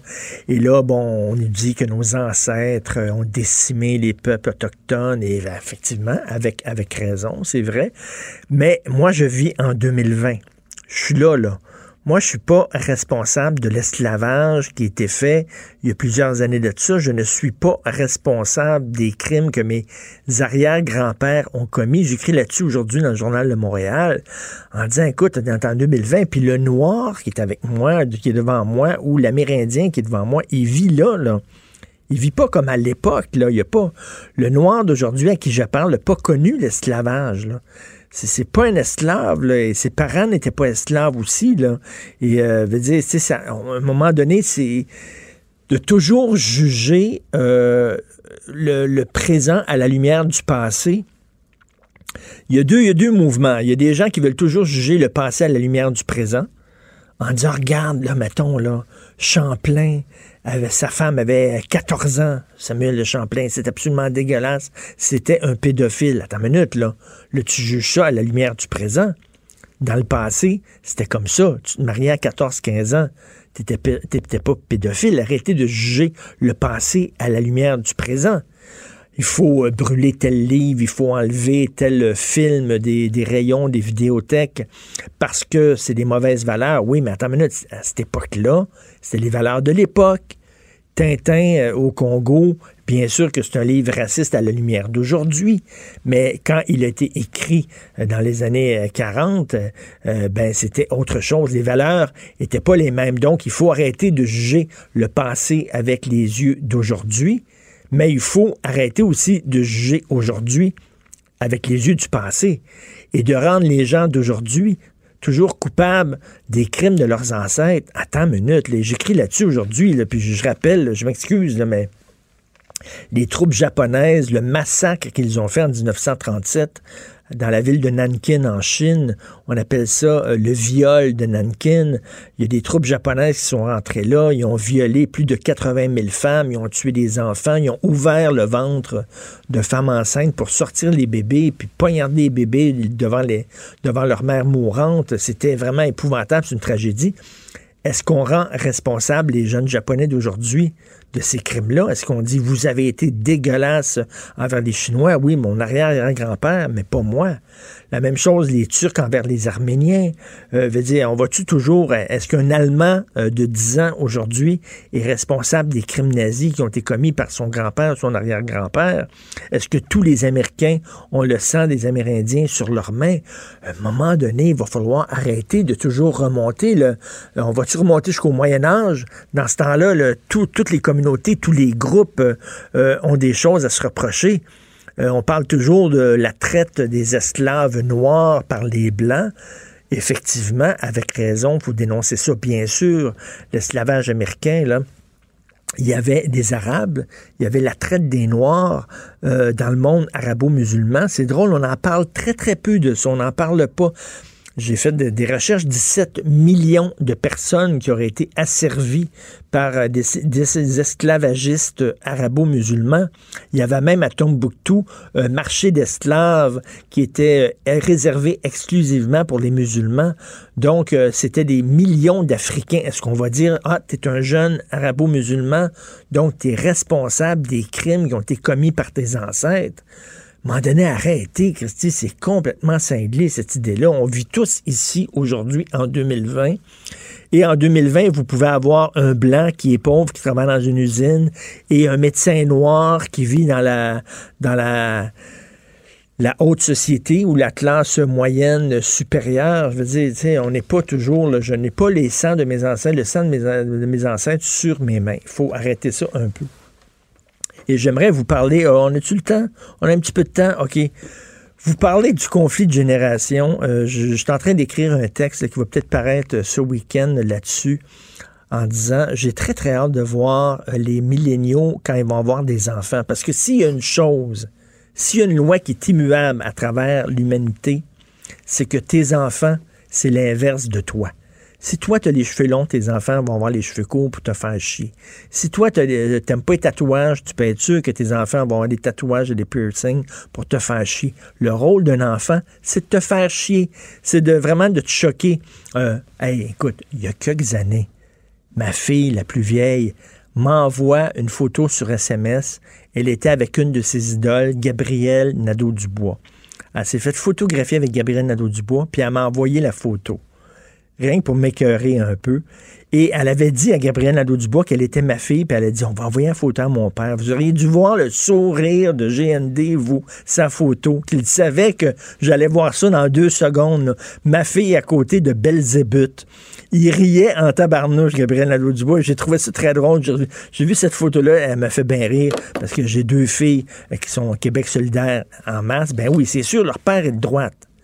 Et là, ce que je dis, c'est que les milléniaux, ils vont avoir des enfants, les milléniaux, puis leurs enfants, ça va être tout le contraire d'eux autres, complètement le contraire d'eux autres. Autant eux autres, c'est on lutte contre le cynisme, on est bienveillant, on est gentil, euh, on déteste le cynique des X puis des baby boomers, puis tu sais, le cynisme. Nous autres, non, on n'est pas là-dedans. Ils vont avoir des enfants hyper cyniques. Ils vont avoir des enfants qui seront pas politiquement corrects, mais pas en tout, qui vont qui vont les choquer, qui vont dire ce, qu'ils pensent, qui vont être écœurés de la censure de leurs parents. Vous pouvez être sûr, c'est une loi immuable. C'était comme ça à l'âge de Pierre, c'était comme ça sous Jules César, c'était comme ça au Moyen Âge, c'est comme ça aujourd'hui. Les enfants sont comme l'inverse de leurs parents. Rappelez-vous deux séries. All in the Family aux États-Unis. All in the Family, qui était Archie Bunker, qui était un ouvrier de droite, et sa fille qui vivait avec lui était mariée à un hippie de gauche. Et lui capotait en disant comment ça se fait que ma fille est rendue à gauche? Et plus tard, il y a une série qui s'appelait Family Ties, qui était l'inverse avec Michael J. Fox. Rappelez-vous, c'était deux hippies de gauche qui ont un enfant adolescent qui tripe sur Margaret Thatcher puis Ronald Reagan. Et t'avais Michael J. Fox qui avait des, posters de Ronald Reagan dans sa chambre, mais ses parents capotaient totalement. C'était deux parents de gauche avec un fils de droite. C'était tellement drôle. Si vous pouvez voir ça euh, sur YouTube, Family Ties, c'était super rigolo. Ben, c'est comme ça. Alors, les milléniaux, j'espère, moi, vivre vieux, rien que pour les voir, les milléniaux, avec leurs enfants qui vont les envoyer promener. Rien que ça, le mettre dans ma chaise berçante, hein, avec ma couche, là, puis ma colle à dentier où j'aurais peut-être pas dedans, puis Christy mourir dans mon coin parce que leurs enfants vont me ressembler à moi. Ça, ça va être drôle. Vous écoutez politiquement incorrect. Martineau et l'actualité, c'est comme le yin et le yang. Impossible de les dissocier. Politiquement incorrect. Habituellement, lorsque j'échange avec Mathieu Bocoté, on parle de politique, on parle de gauche et de droite, on parle de multiculturalisme, on parle du Québec, du Canada. Là, ça va être une toute autre conversation. On va parler du mal parce que Mathieu, euh, qui est, vous savez, chroniqueur, blogueur, Journal de Montréal, Journal de Québec, animateur du balado ici, Les idées mènent le monde, des discussions passionnantes avec des intellectuels, a écrit un texte euh, sur euh, Océane Boyer, cette jeune fille victime d'un meurtre crapuleux commis vraisemblablement par un très bon ami de ses parents. Donc, ça l'a, comme vous et moi, ça l'a extrêmement touché. Salut Mathieu. Bonjour. pourquoi tu as décidé d'écrire là-dessus? Ben, alors, je, je suis ben, comme tout le monde, hein, c'est-à-dire on est, euh, on suit la, la, la, vie politique dans ses remous, tout ça. Et là, quelquefois, il y a des événements qui, qui, qui sont d'une autre nature, c'est-à-dire, euh, appelons ça l'expression, j'ai utilisé le mot avec une majuscule, mais le, le, surgissement du mal dans sa, sa brutalité, dans son espèce de caractère radical, abject absolument au cœur de la cité. Euh, ça peut prendre plusieurs visages. Quelquefois, c'est une fusillade gratuite entre guillemets dans un euh, dans un centre d'achat, dans, un lieu, dans une dans on, on peut imaginer plusieurs lieux, euh, dans une mosquée, une synagogue, Bon, ça peut être euh, quelquefois, on se rappelle l'affaire Turcotte euh, qui nous avait tous marqué, un homme qui, tue ses propres enfants, et là, ben, c'est l'assassinat d'une jeune fille de 13 ans euh, gratuitement, de manière délibérée, de manière euh, résolue euh, par un homme. Il y, a, des éléments de l'histoire qu'on connaît pas encore, mais on, croit les deviner, donc je, je spéculerai pas, mais comme tout le monde, je crois, je crois deviner ce que tout le monde croit deviner, mais l'assassinat comme tel d'une jeune fille, c'est le surgissement du mal dans sa dans sa brutalité absolue dans nos vies. Et moi, ce qui me frappe là-dedans, c'est la difficulté que nous avons, nous modernes, à nommer le mal, c'est-à-dire le fait que certaines âmes, disons-le avec des termes qui ne sont plus d'aujourd'hui, sont attirées non pas par la, meilleure part de l'existence humaine, mais sont hypnotisées par l'abject, hypnotisées par la possibilité d'avoir une toute puissance sur l'autre jusqu'à avoir la possibilité de l'anéantir. Donc cette, cette tentation du mal qui hante l'âme humaine et contre laquelle toute la civilisation se construit, quelquefois elle s'en part d'un homme, d'une femme, et puis on l'a vu dans cette histoire bouleversante, une jeune fille, 13 ans, elle n'aura même pas eu le temps de vivre à certains égards, et on l'a déjà arrachée à ce monde, on pense à ses proches, on pense à elle, puis on peut pas s'empêcher de penser au type qui s'est euh, qui s'est permis, s'est donné ce pouvoir luciférien, en fait, de chasser une, une enfant du monde, parce qu'elle euh, parce qu'il voulait la posséder absolument. Tout à fait. On ne parle pas suffisamment aux jeunes de la présence du mal. On veut les protéger. Euh, on leur parle toujours des licornes, un monde bienveillant, un monde généreux. On sait que les jeunes, les milléniaux, euh, ont en horreur le cynisme. Ils ont une vision très candide, on dirait candide de Voltaire, une vision très euh, généreuse et optimiste de la vie. Sauf qu'avant, Mathieu, il y avait euh, des contes de fées et les contes de fées servaient justement à préparer les enfants à la présence du mal en disant si tu vas dans la forêt, il y a des loups, il y a des sorcières, il y a des esprits malins. Et là, on dirait que euh, on ne prépare plus nos enfants à ça. Ben, en fait, c'est qu'il y a, je dirais que c'est l'espèce de, c'est le propre d'une forme de la, on pourrait dire de la psychologie moderne, c'est d'avoir voulu réduire le mal à la maladie. Moi, c'est une chose qui me frappe toujours, c'est-à-dire euh, le mal, c'est la présence, c'est la part de l'ombre dans le cœur humain, c'est la part de la bête qui rôde en nous, qui rôde, je dirais, possiblement en chacun de nous à certains égards, mais ensuite c'est tout le travail de la civilisation, de la culture, euh, de l'éducation, de faire en sorte de refouler la mauvaise part de l'homme et de réveiller sa meilleure mais la présence du mal en tant que tel, c'est une question que la modernité tend à vouloir effacer parce que c'est comme elle a un arrière-goût de, théologie ou, de, vocabulaire sacré qui n'est plus de notre temps. Et on ne veut voir que la maladie. D'autant que la maladie a quelque chose de réconfortant, c'est-à-dire on peut la soigner potentiellement. Hein, on peut la soigner, c'est-à-dire soit par la thérapie, soit par la médication. Donc en dernière instance, le, le malade peut revenir parmi nous s'il a les bons soins. À la rigueur, on l'isolera. Et là, le mal, c'est autre chose.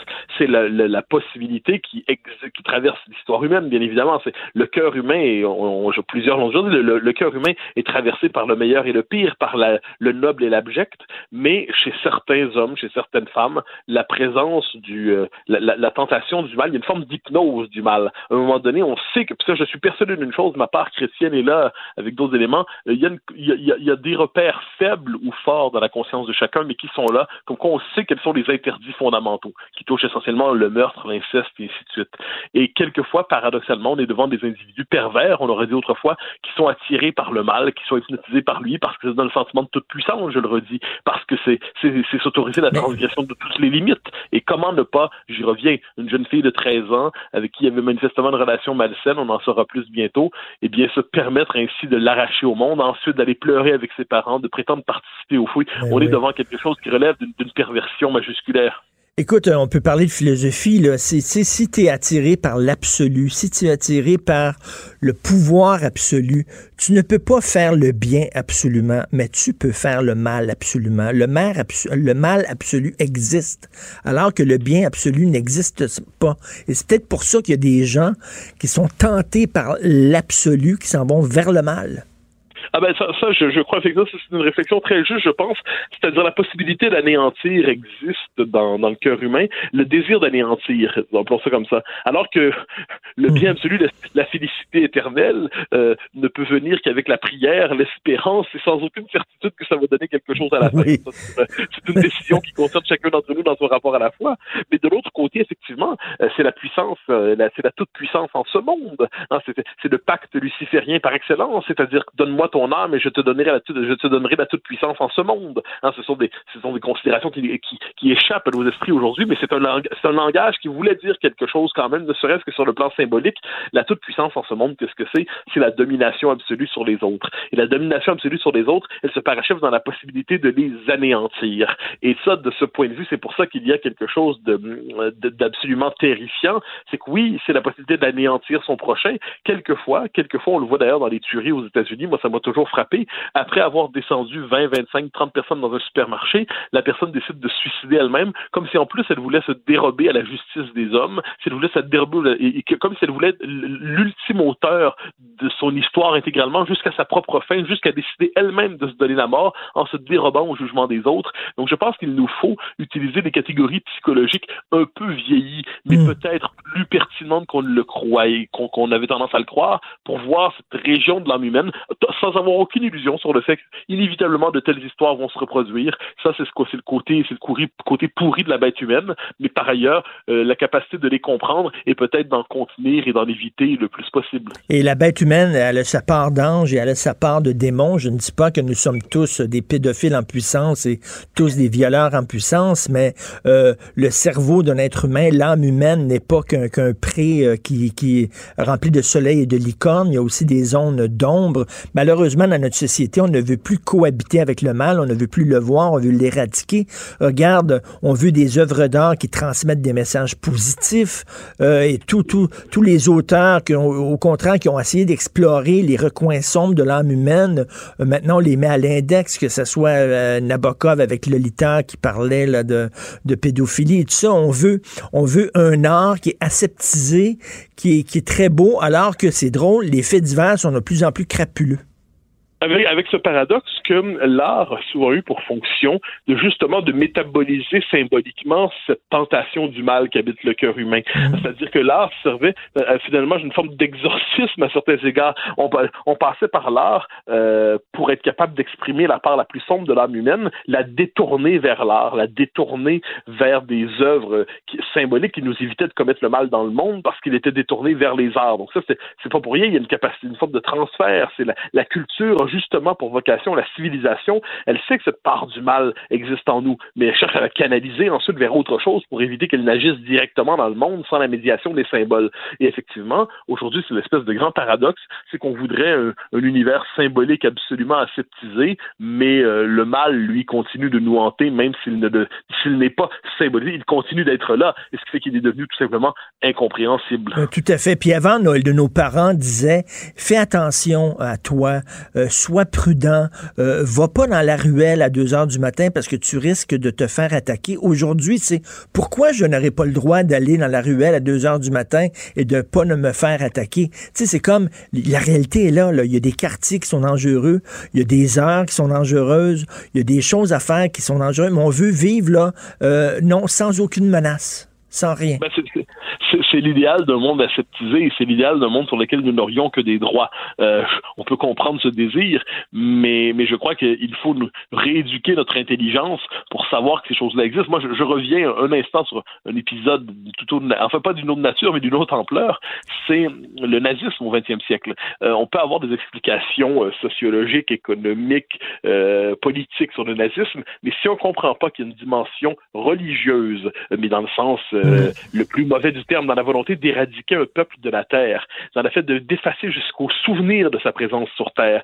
Si on voit pas qu'il y a une dimension proprement luciférienne, et là, je ne pas, pas au sens avec des cornes, on s'entend, mais au sens d'une hypnose du mal. Si on ne se rend pas compte que il y a ça dans le nazisme, s'il n'y a pas le désir de toute puissance qui va jusqu'à la destruction la plus absolue, eh bien, je pense qu'on comprend pas le nazisme. Et de ce point de vue, et c'est là tout l'enjeu, je pense, pour notre époque, c'est comment réintégrer dans l'intelligence commune ce que la religion nous apprenait de, pertinent, sans pour autant convertir, obliger à la foi. Je veux dire, la foi, ça concerne les uns et les autres, chacun décide, mais cette espèce d'immense enquête symbolique menée au fil des millénaires qui s'appelle les, les grandes religions, nous en apprenait sur l'âme humaine. Et ça, je pense qu'il y a des enseignements à retrouver dans cette espèce d'enquête plurimillénaire sur l'âme humaine dont on ne veut plus entendre parler aujourd'hui parce que euh, parce que Dieu, on dit Dieu n'existe pas, parce qu'on dit diable n'existe pas. Très bien, ça c'est d'autres questions, mais il y avait un savoir sur l'être humain qui s'était accumulé à travers ces grandes traditions. Il se pourrait qu'il soit pertinent pour comprendre l'univers dans lequel on évolue. Et en terminant, euh, Mathieu, je sais que toi tu, es croyant. D'ailleurs, c'est l'objet de discussion quand on se rencontre toi et moi,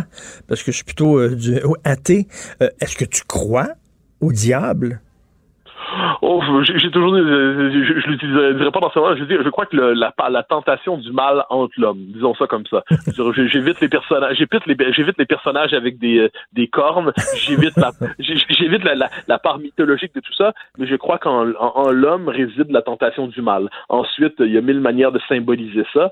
Mais j'ai tendance à croire que, et même imaginons, imaginons qu'on qu'on veuille des preuves de l'existence de l'un ou de l'autre. Euh, les preuves de l'existence de Dieu, euh, il y en a, il y en a pas. Les preuves de l'existence du diable, on aurait tendance à croire qu'elle se multiplie. Mais, mais évitons l'utilisation des termes à majuscules. Disons simplement que dans le cœur de l'homme, qu'on croit ou non au ciel, euh, il, y a, euh, il y a manifestement une part euh, sombre, incompréhensible, abjecte, et il faut être capable de la nommer. Ensuite, on lui donnera le, le nom qu'on veut. Exactement. Et la meilleure façon de lutter contre le mal est quand même de le regarder en face et pas essayer de dire il n'existe pas. Merci Mathieu. J'invite les gens à lire ta chronique La présence du mal, Mathieu Boccoté à bientôt, Mathieu. L'art est dans la manière. Non, c'est pas de la comédie. C'est politiquement incorrect avec Martineau. Alors, nous discutons avec Denise Bombardier. Bonjour, Denise. Oui, bonjour Richard. Avant, avant de parler de, de, Justin Trudeau, je sais que vous voulez parler de Justin Trudeau. Euh, juste un petit truc, parce que là, je vois là, toute, euh, toute la semaine, les gens de LCN se promènent en Floride pour interviewer des Québécois qui vivent en Floride. Je sais que vous allez régulièrement en Floride. Vous trouvez pas ça particulier, vous, que les, les Québécois, lorsqu'ils sont dans un pays étranger, tendent à se tenir entre eux autres? Mais euh, c'est pareil. Aller, aller en Sardaigne, qui est une île italienne au, dans Méditerranée, hein? Mhm. c'est une île qui est. Aller en Grèce, vous allez voir comment les Allemands aiment se tenir entre eux. Aller au Maroc, aller en Tunisie, vous allez voir d'ailleurs maintenant, il y a des Français qui s'établissent euh, dans des dans des dans des espèces de, de communautés un peu fermées entre eux. C'est un réflexe qu'on retrouve dans tous les peuples, ça. Et, et moi, je ris ici parce que dans l'immeuble où on est, nous, on est à peu près 20 de... De Québécois de Québécois, mais c'est des Québécois connus, alors on n'a pas besoin de se demander des autographes. Mais euh, quand je vais sur la plage, une fois, je vais quand je vais sur la plage, je dis toujours quand il y en a un qui passe, ou j'ai expliqué ça ici à nos amis euh, américains, j'ai dit c'est la société Saint-Jean-Baptiste qui est sur la plage. C'est fou, ils se mettent tous à peu près. C'est une plage, c'est une plage privée, donc ils pourraient circuler. Euh, ils se les Québécois se mettent ensemble qu'ils soient, qu'ils se connaissent ou qu'ils se connaissent pas. enfin, ils se connaissent parce qu'on on se croise, mais c'est, c'est, c'est l'esprit. Oui, c'est comme ça. Ils se mettent ensemble. Moi, je me souviens, je me souviens, j'avais parlé à justement une, une célébrité euh, qui, euh, puis je lui disais que j'allais, euh, j'allais bon dans le sud, dans un tout inclus, puis elle me disait, ah, j'espère qu'il n'y a pas trop de Québécois. J'aime pas ça quand il y a beaucoup de Québécois. Moi, ça, ça m'énervait. Au contraire, elle voulait aller, si elle allait dans le sud, elle voulait se perdre dans le sud, puis elle voulait pas rencontrer des Québécois. Mais il y en a d'autres qui ont le réflexe de se tenir ensemble, qui sont grégaires. Oui, mais ça, je vais vous dire une chose. Quand il s'agit des gens connus, si les gens connus disent ça me fatigue, les gens me connaissent, les gens me reconnaissent, ça me fatigue, qu'ils aillent travailler dans des laboratoires, qu'ils cherchent la source du nouveau virus, qu'ils ne s'exposent pas à la télévision, à la radio et sur, et sur toutes les tribunes où on peut les voir. Ça, je trouve qu'il y a un côté pas sympathique du tout dans ce, dans ce réflexe-là. Moi, quand les gens, les gens, à tous les jours, je veux dire, ça c'est tout le temps, tout le temps, les gens. Puis en plus, est-ce que vous savez que les lecteurs du Journal de Montréal, ici, ont le temps de lire le journal de A à Z parce qu'ils sont, ils, ils travaillent pas. Alors donc, ils lisent nos, chroniques, qui me disent, je veux pas vous importuner parce qu'ils sont, en général, ils sont très, très polis. Ben, j'ai dit, mais pas du tout. On veut pas vous déranger, on veut vous laisser tranquille. Mais je dis, mais pas du tout, ça me fait plaisir. Je fais un métier public. Mais, mais c'est, mais c'est drôle, c'est drôle de voir des, des, Québécois qui, qui, euh, qui critiquent le fait que les immigrants se retrouvent en ghetto euh, euh, ici au Québec en disant les Algériens viennent ici, se tiennent entre Algériens, les Polonais se tiennent entre Polonais, les Italiens, bon, mais qui font la même chose quand ils vont à l'étranger. Mais je vais vous dire, attention, je vais vous dire, on va faire une nuance les Québécois qui sont ici, ils n'exigent pas de manger du ragoût de boulette dans les restaurants et ils mangent comme les Américains. Puis ils, je veux dire, ils, sont dans la culture. On est dans la culture nord-américaine ici. Donc il n'y a pas de décalage horaire, il n'y a pas de décalage culturel comme ça mais c'est sûr qu'ils se tiennent entre eux. Ça ne les empêche pas d'avoir des contacts. Mais effectivement, moi, moi, évidemment, je portais à parler à tout le monde et à, à, m'intéresser surtout. C'est un poste d'observation extraordinaire pour savoir ce qui se passe aux États-Unis. Parce que dans l'immeuble où je suis, je vais vous dire qu'il est un immeuble où il y a 80 appartements, euh, les gens euh, qui votent Trump, euh, on ne peut on peut à peine leur parler maintenant parce qu'ils savent qu'au Canada, les Canadiens en général, les Québécois en particulier, mais les Canadiens en général, ne sont pas pour Trump. Et je peux vous dire que euh, ils nous parlent presque plus. Voyez-vous? Ah Alors on sait ce qui. Ah oui, il y a eu il y a eu un durcissement, il y a une radicalisation. Et les gens qui sont pour, qui sont euh, qui sont favorables à Trump, enfin qui sont contre Trump, je voudrais euh, contre Trump plutôt, je peux vous dire que ils, passent leur temps à s'excuser, ils ont honte, ils sont malheureux. Euh, faut pas s'imaginer euh, qu'il n'y a pas de gens qui ont le sens de l'honneur ici, le sens du respect, des gens qui ne qui ne croient pas à la grossièreté, à la vulgarité. Il y en a, il y en a beaucoup. Qu'est-ce que vous pensez, en, une parenthèse encore avant d'aller à Justin, mais euh, il y a quelques années, il y a un ministre euh, québécois, je pense que c'était le ministre Léger, qui disait, bon, les Québécois aiment aller dans le sud l'hiver parce qu'effectivement... Il voulait acheter une île. Il voulait acheter une île dans le sud, c'était les îles Turques en disant, ben, on va aller dans le sud, mais on va continuer à envoyer notre argent au Québec parce que ça va être un territoire québécois. Oui, mais Turks and Caicos, il y avait pas de, ça, ça posait pas le problème. Il n'y avait pas un peuple installé là. Il y avait pas, c'était pas ben des Haïtiens, c'était pas des Portoricains. Turks and Caicos, c'est des îles où sont allés s'installer des gens qui avaient des sous. Et, et donc, euh, ça n'a pas de, comment vous dire, ça, ça n'avait pas de couleur culturelle. Mais oui, son idée était assez particulière. J'avais, on avait trouvé ça. Je me souviens qu'à l'époque, ça avait fait sourire pas mal de monde. En fait, on voulait s'acheter une colonie, quoi. Ben oui, hein, exactement. C'est ce qu'on disait, ce qu'on disait. On voulait s'acheter une colonie. Ben alors, on ne l'a pas acheté, mais il y en a d'autres qui l'ont acheté. Est-ce que vous... que les prix ont monté partout. Alors, vous écrivez à la recherche de Justin Trudeau. Où est Justin? C'est la question que plusieurs personnes se posent. Sincèrement, je crois qu'il est dans sa tête. Mhm. Et que et que il n'est pas il est pas dans un bon état. Je crois que il a été, comme j'écris dans mon, dans mon papier, euh, dans ma chronique, je crois qu'il est, il a eu un, un énorme choc d'être euh, d'être élu certes, mais d'être élu minoritaire. Parce qu'un un premier ministre dans un gouvernement minoritaire, c'est pas un premier ministre qui peut aller euh, flamboyer partout sur la planète. C'est quelqu'un qui doit plutôt passer sa vie dans les dans les dans les bureaux euh, sur la colline parlementaire à discuter avec et essayer de convaincre euh, ses adversaires en chambre d'appuyer ses projets de loi s'il veut être capable de gouverner. Et ça, vous voyez bien que c'est pas le profil euh, de, de, de, Justin Trudeau. Hein?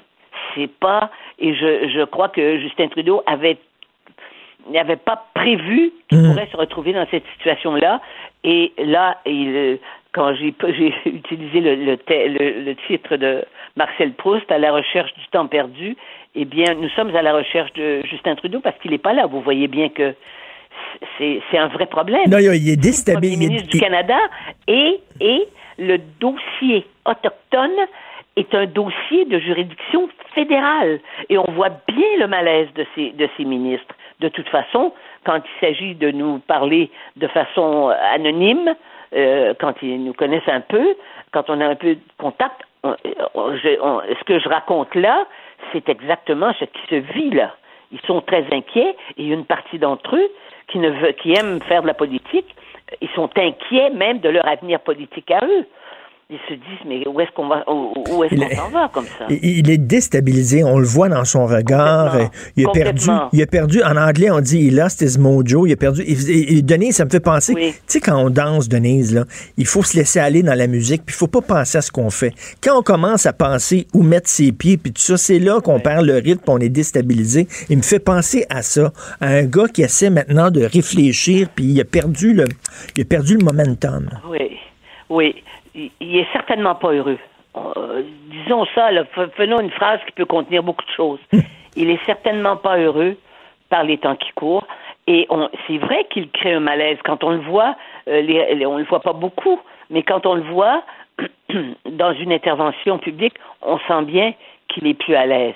Qu'il, euh, moi, j'ai toujours considéré que c'était toujours un peu, un peu exagéré son enthousiasme mais moi, je le connais depuis qu'il est petit, quand il venait, euh, qui accompagnait son père, quand j'interviewais son père à la télévision. Vous voyez, il y a des avantages à, devenir vieux, c'est qu'on a des points de repère, et je l'ai vu après. Je l'ai vu après, je l'ai vu au moment où il y avait ses ambitions politiques. Je me souviens très bien de son discours aux funérailles de son père, où j'étais sûr qu'il allait en politique à ce moment-là. Je me suis dit, voilà, c'est fait, et, mais il a été en politique comme un acteur va jouer une pièce de théâtre. Parce qu'il n'était pas habité par ce qui habitait son père, et je vous dirais qu'il n'était pas habité comme beaucoup de gens de sa, génération qui vont en politique. C'est que nous avons, il y a eu un, changement de la garde en politique, et ça se voit dans la plupart de nos pays occidentaux, où les gens qui sont en politique sont beaucoup plus, pardon, ils, personnalisent, hein, parce qu'on vit dans l'individualisme. Ce sont des gens, les gens qui ont 40, 50 ans, ce sont les valeurs individuelles et non plus les valeurs collectives qui les ont, qui les ont façonnées. Et ça se sent. Les gens vont en politique pour eux, pour épanouir leur moi, pour devenir importants et pour ajouter une importance à l'importance qu'ils ont déjà quand ils sont déjà importants. Mmh. Hein? Pourquoi, pourquoi des hommes d'affaires, des, des, comme le ministre des Finances, M. Fitzgibbon, il était, il était une star dans son domaine? C'était pas suffisant. Il voulait toucher à ce pouvoir-là. Mais avant, il y avait beaucoup de gens qui allaient, qui, qui allaient là par, par des convictions profondes, mmh. parce qu'on croyait aux valeurs collectives. Et, vous savez, vous, vous êtes euh, une femme, vous écrivez des textes euh, euh, d'opinion tranchés et vous le savez que de temps en temps, il y a un texte qui va être mal perçu, ça va être une tempête, etc. Et vous êtes préparé à ça. faut se préparer dans une carrière. Il y a des bons côtés et il y a des mauvais côtés. Il y a des bonnes penses et des mauvaises penses. Il faut se préparer aux tempêtes. Et lorsqu'une tempête survient, vous, vous savez comment réagir, Denise, et passer à travers. On dirait que Justin n'avait pas prévu la même chose avec la des fois. Là. Ils pensent que ça va toujours être le beau temps, le vent dans les voiles. Et quand ils arrivent et qu'ils sont dans des tempêtes, on dirait qu'ils ne savent pas comment agir parce qu'ils ne sont pas préparés à ça. Oui, il y, a, beaucoup de naïveté chez un certain nombre de ministres du gouvernement de la CAC. Mais euh, ils, ne sont pas là parce que ils, avaient un père avant eux qui avait ouvert la route. Parce que ça, c'est le c'est l'héritier du trône, n'est-ce pas? Donc, ça donne encore c'est encore plus stressant d'être au pouvoir quand on est l'héritier du trône.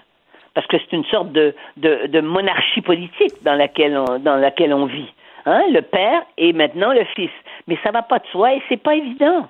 C'est pareil pour les, les dirigeants des grandes, grandes entreprises. Hein? Laurent Baudouin, euh, et à son fils euh, François, François Baudouin, eh ben, le fils, euh, il n'a pas, euh, il a pas eu le succès de son père. Hein? Mmh, On le voit mmh, très bien. Et puis le grand, le grand génie de Power Corporation, ça a été le père. Mais les fils, je dois dire, n'ont fait aucun faux pas. Ça, c'est vrai. Mais ils n'avaient pas, ils n'avaient pas la, la force et la vision qu'a eu le père de partir d'une petite compagnie d'autobus en Ontario qui faisait faillite et de créer cet empire mondial.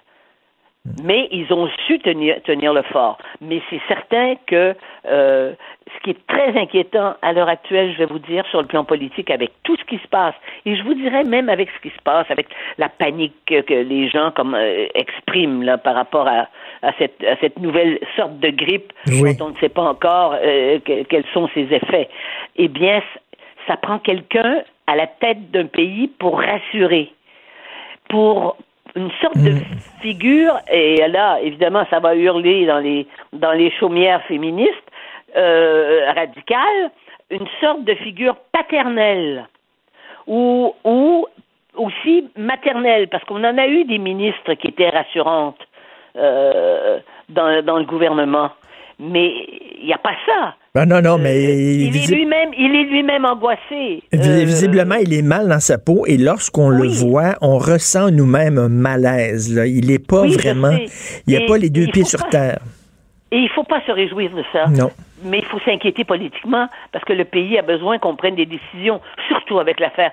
C'est l'affaire des. vous savez, toute la, cette crise là, euh, avec les autochtones, c'est c'est terrible. Je crois que ça va, ça va participer ça peut participer, je, je, pèse mes mots là, je, ça peut participer de sa, de sa chute. Ben oui, tout à fait. Ben, en tout cas, j'invite les gens à lire votre texte à la recherche de Justin Trudeau. Et si jamais vous le trouvez, Justin Trudeau, euh, envoyez-nous ses coordonnées. Merci, Denise.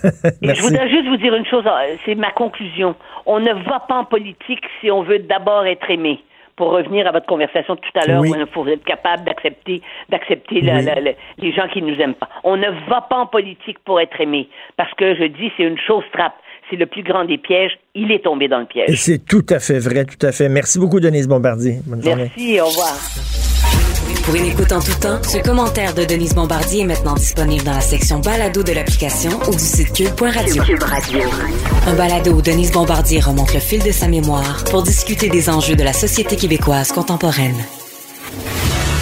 Martineau et l'actualité, c'est comme le yin et le yang. Impossible de dissocier. Politiquement incorrect.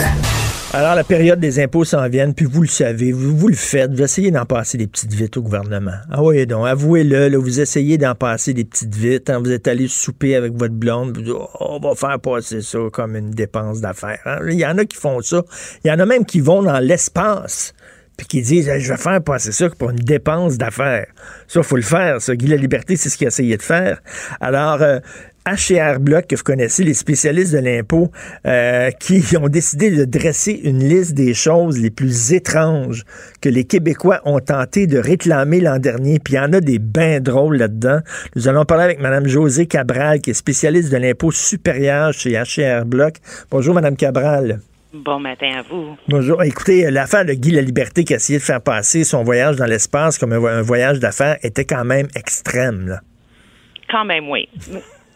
Est-ce qu'on pourrait passer ça pour un voyage d'affaires? Non, malheureusement, euh, ça, ne, ça ne rentre pas dans les cordes comme un voyage d'affaires. OK. Alors là, dans les listes des choses les plus bizarres que les gens ont tenté de faire déduire, on va commencer à déduire des poules. oui. Certainement. Euh, il y a des gens qui ont essayé de déduire un poulailler ou, plusieurs poules comme un animal d'assistance euh, ou même comme un employé. Donc, euh, comme un employé. Oui, certainement. donc, première des choses, sont pas autorisés à vendre des œufs ou des poules. Ils peuvent les consommer comme usage personnel, mais ce n'est certainement pas une dépense de compagnie. C'est une dépense personnelle. OK, ça, c'est des, des gens qui ont des poules en milieu urbain, là, mettons, là, qui élèvent des poules sur leur balcon, là.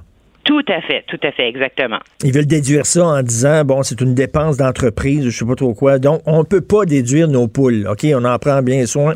On, on- on note ça. Il y a des gens qui veulent déduire leur chat. Oui, euh, ou euh, il essaie de déduire euh, le frais qui vient avec le vétérinaire comme une dépense médicale. Euh, malheureusement, c'est un animal qui est considéré euh, un animal, comme qu'on dit, c'est pas une personne à charge, puis euh, il fait pas partie de la famille, ça fait qu'on peut pas le déduire sur notre rapport Mais pourquoi ils veulent déduire leur chat? Qu'est-ce qu'ils disent comme excuse en disant quoi? C'est- Ça fait. En disant que c'est une personne à charge comme un enfant? Ben, moi, la situation que j'ai eue, c'était qu'il y avait un problème de souris chez eux. Fait qu'eux, ils sont euh, allés chercher un chat pour essayer de euh, réduire le problème. OK, Alors, ben, disant- déduire les factures de nourriture et les factures de vétérinaire sur le rapport d'impôt. OK, c'est pas parce qu'ils aiment les chats, c'est parce qu'ils ont un problème de souris puis ils ont besoin d'un chat, donc ils essaient de faire déduire ça. Il y a des gens, et ça c'est intéressant, des gens qui veulent déduire leur préservatif. Oui, mais ça, c'était une compagnie de, une entreprise de pornographie. Alors ça, dans ce cas-là, comme toute autre compagnie, on peut déduire des coûts raisonnables. Dans ce cas-là, cette compagnie-là, c'est qu'est-ce qu'il y avait de besoin pour, comme nous, on a besoin de nos fournitures de bureau, des crayons, des papiers et tout. Ça fait que dans leur cas à eux, oui, l'ARC a décidé que c'était déductible d'impôt. Ah, ça, ça passait, ça.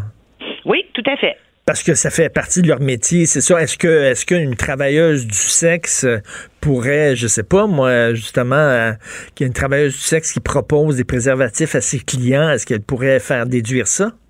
Ben, dans ce cas-là, il faudrait remplir les formules euh, appropriées. Il faudrait faire son rapport d'impôt personnel et dans ce cas-là, inclure les formulaires euh, T2125 au fédéral et TP80. Ça, c'est les formulaires qui viennent avec une entreprise enregistrée. Ça fait que dans ce cas-là, la personne pourrait déduire euh, les frais liés. En disant je suis euh, travailleuse du sexe, mais sauf que c'est illégal être travailleuse du sexe? Ben, il faudrait, comme comme je vous dis, il faudrait vraiment l'inclure dans son rapport d'impôt et tout. Mais ça, ça veut dire qu'il faudrait qu'elle paye ses impôts quand même, là. Tout à fait. Ça, c'est la première des choses. OK. Il y a quelqu'un qui voulait faire déduire ses imodiums. Euh, oui, le patient qui souffre de douleurs abdominales, euh, le médecin lui conseille de prendre de l'imodium, mais il lui donne pas une prescription. Alors, tout médicament en vente libre n'est pas déductible d'impôt. Il faut vraiment que ça soit prescrit sous ordonnance et il faut avoir la preuve d'achat, qui est le reçu qui vient avec le médicament. Et ça, c'est intéressant. Des séances de bronzage, ça a été accepté, ça, comme, euh, comme dépense d'entreprise. Comment ça se fait? Ben, dans ce cas-ci, c'était des un mannequin. Puis euh, ça faisait partie de embellir leur beauté, la même chose que des épilations ou euh, l'extension des cils. Et encore une fois, pareil comme la compagnie euh, de pornographie, il faut remplir les formulaires appropriés avec la déclaration d'impôt pour pouvoir déduire ce genre de Mais là, l'actrice, le porno, là, elle, peut- elle pourrait faire déduire ses, euh, des, mettons, une opération pour faire grossir ses seins. Augmentation mammaire, elle pourrait, elle pourrait mettre ça sur ses entreprises en dépenses Ben d'entreprise? Vous voyez, là, on rentre dans d'autres genres de dépenses parce que ça, ça rentre plutôt comme un frais médicaux. Et tout frais médicaux, euh, chirurgie plastique pour embellir n'est pas déductible d'impôt. Fait que c'est vraiment dans les détails. Là, on rentre dans les petites lignes. OK, mais mettons l'acteur porno vieillissant, est-ce qu'il pourrait euh, faire déduire son Viagra? Parce qu'il faut qu'il soit toujours prêt, lui, pour les tournages. là. Il faut qu'il soit ferme. Est-ce qu'il pourrait faire déduire son Viagra en disant j'en ai besoin pour mon travail? Ben écoutez, si c'est prescrit sous ordonnance médicale, il y a un reçu médical et tout, ça passe comme frais médicaux. Extraordinaire. Il y a des gens qui ont voulu aussi faire euh, déduire les tarentules. Mais dans ce cas-là, le cas spécifique que moi j'ai vu, c'était un employé qui accepte un offre d'emploi, qui voyage, euh, qui, excusez-moi, qui déménage de Vancouver à Montréal. Fait que dans ce cas-là, comme que l'employé, euh, il déménage pour le but du travail, euh, pour se rapprocher de 40 kilomètres du lieu de travail, ou moins, bien sûr, euh, il peut déduire ses frais de déménagement. Alors, dans ce cas-là, il y a le monsieur, il y avait trois tarentules. Ça fait qu'il a payé un surplus à la compagnie compagnie pour pouvoir déménager euh, ses autres membres de famille. Et Madame Cabral, il y a quelques années, euh, j'avais fait un reportage avec un, quelqu'un qui travaillait au ministère du Revenu du Québec. Et euh, j'avais dit, est-ce qu'un trafiquant de drogue doit payer ses impôts? Il me dit oui, il doit payer ses impôts. Je dis, voyons donc, c'est illégal, mais il dit, on s'en fout, nous autres, que ça soit illégal ou pas. Si tu as eu un revenu, tu dois payer tes impôts. Je dis, mais est-ce qu'il peut, par exemple, je sais pas, il y a ses balances, par exemple, qui servent à, peser ses sacs de coke. Est-ce qu'il peut déduire ça comme dépenses d'entreprise? Et le gars du ministère du Revenu me dit oui, il peut déduire ses balances, ses voyages en Colombie, euh, ses sacs de plastique comme dépenses d'entreprise. J'étais tombé en bas de ma chaise. Pour vous dire, moi, j'ai jamais eu un cas comme ça, mais si on parle dans le général, c'est quand même une entreprise. La première des choses, c'est de déclarer le revenu, comme la personne vous a dit, et par la suite, toute dépense raisonnable liée à la profession. Mais c'est une entreprise illégale? Je pourrais pas commenter sur ça. Ça, c'est vraiment un sujet délicat. Mais si c'est la réponse que le ministère vous a donnée, c'est la, c'est la réponse à la question. Mais s'il y a des doutes, on peut toujours venir voir un conseiller chez HR Block et nous, on va vraiment regarder ça approfondi. OK, donc s'il y a un trafiquant de drogue ici qui veut faire son rapport d'impôt puis savoir ce qui peut euh, passer comme dépense d'entreprise ou pas, il n'y a rien qu'à aller chez HR Block. Ben, vous allez, pas juste ce, genre de personnes-là, mais toute personne qui a des questions liées à son impôt, on les accueille dans nos bureaux. Merci, Mme José Cabral, spécialiste de l'impôt supérieur chez HR Block. Merci beaucoup. Merci à vous. Au revoir. Antoine, qu'est-ce que tu essaies de faire déduire, toi, sur tes rapports d'impôts? Il y a des gens qui font déduire, euh, écoute, leur augmentation mammaire, euh, leur Oui, écoute. C'est illimité, hein, il paraît, mais euh, c'est dangereux en même temps. C'est ce que j'ai compris, c'est ce que mes comptables m'ont toujours expliqué. mais tu sais, j'avais fait. bien essayer de dire que même euh, faire nettoyer des complets parce que tu es obligé de porter des complets parce que tu vas à TV, là, mais c'est risqué. mais, je me souviens, là, écoute, là, souvent on voit ça à la télévision, des trafiquants de drogue qui se font arrêter. Ben oui. Arrêter. Et là, euh, les, les, gens du ministère du Revenu euh, tentent de savoir combien d'argent le gars s'est fait avec sa business pendant les années et ils font une ponction. Là, il dit, il l'oblige à payer sa part de, taxes et d'impôts au gouvernement, même si c'est une entreprise illégale. C'est assez particulier, ça. Je me demande si ça se fait vraiment, par exemple. Hein? Je sais pas. Parce que, tu sais, souvent, euh, on, on, voit les... Tu sais, il y a des moteurs qui reçoivent de l'aide juridique. Ça ben veut dire qu'ils déclarent des revenus très faibles. Oui. Mais tu sais, les moteurs, euh, les, c'est plus ce que c'était. Ils font beaucoup moins d'argent qu'avant. Bon, Antoine. Grâce à la légalisation, Richard. ben oui, c'est ça. Voilà. Alors, euh, ils tirent le diable par la queue, les moteurs, maintenant. Alors, tu nous parles de quoi aujourd'hui? Hey, on parle de plein d'affaires. On a Alexandre Cusson en entrevue. Je viens d'enregistrer l'entrevue. Donc, le, direct, le, voyons, le candidat à la direction du Parti libéral du Québec. Il se faisait... James des transports en commun j'ai essayé de comprendre ce que c'était parce que, tu sais, il parle de lier les régions par des liens ferroviaires. Hey, c'est une bonne idée, ça. C'est juste qu'au 19e siècle, on en avait beaucoup ben de liens ferroviaires et c'est tout devenu des pistes cyclables. moi, je, écoute, moi, je suis un maniaque de vélo, donc j'aime ça. Tu sais, je suis capable de me rendre de Québec à Victoriaville en vélo. C'est génial. Sauf que, avant, c'était des, c'était des, des voies ferroviaires. Là, il, il répond, bah, il y a quand même encore 6000 6000 km de, de, de voies. Puis aussi, j'ai dit, mais écoute, Bay James de transport en commun, ça pourrait être un monorail? Je sais pas si tu te souviens, Philippe Pouillard avait proposé un ben monorail. oui. Il a dit qu'il n'était pas fermé à l'idée sur certains tronçons. Donc, euh, on pourrait peut-être avoir des. Sous un, gouvernement Cusson, on aurait peut-être ben, euh, des, des, monorails. Pourquoi pas l'Hyperloop? L'Hyperloop oui. de, de l'autre, là, de, de, de, de, Elon Musk. Ben oui. Hein? Ça serait bien. Donc, écoute, le retour des chemins de fer. Alors, tu vas parler de ça avec Maude. On t'écoute, Antoine. Puis on parle des masques aussi. Il n'y a plus de masques. Les masques. Ça sort-tu à quelque chose d'avoir des masques pour, euh, contre le coronavirus? Oh, il paraît que ça sert à rien. Mais non. J'ai une belle citation de Horacio Arruda de la santé publique qui est très drôle. Il dit quand tu gardes ton masque, tu gardes toutes tes sécrétions, puis c'est comme si c'est très mauvais parce que quand, quand tu enlèves ton masque, tu sais, les gens qui portent des masques, mettons à l'hôpital, c'est temporaire. Oui. Faut pas porter un masque toute la journée. tu t'auto-infectes. c'est comme laisser, oui, c'est comme tu deviens une culture bactérienne. Ben comme le, comme le, comme des bateaux de croisière, on laisse pas les gens sortir, puis on les laisse là, puis là ça devient le pire que jamais. Exactement. C'est une culture bactérienne. OK, on t'écoute avec Maude. Merci à Hugo Veilleux à la recherche. Merci à Achille Moinet à la réalisation et à la console. On se reparle demain à 8 h. Passez une excellente journée politiquement incorrecte.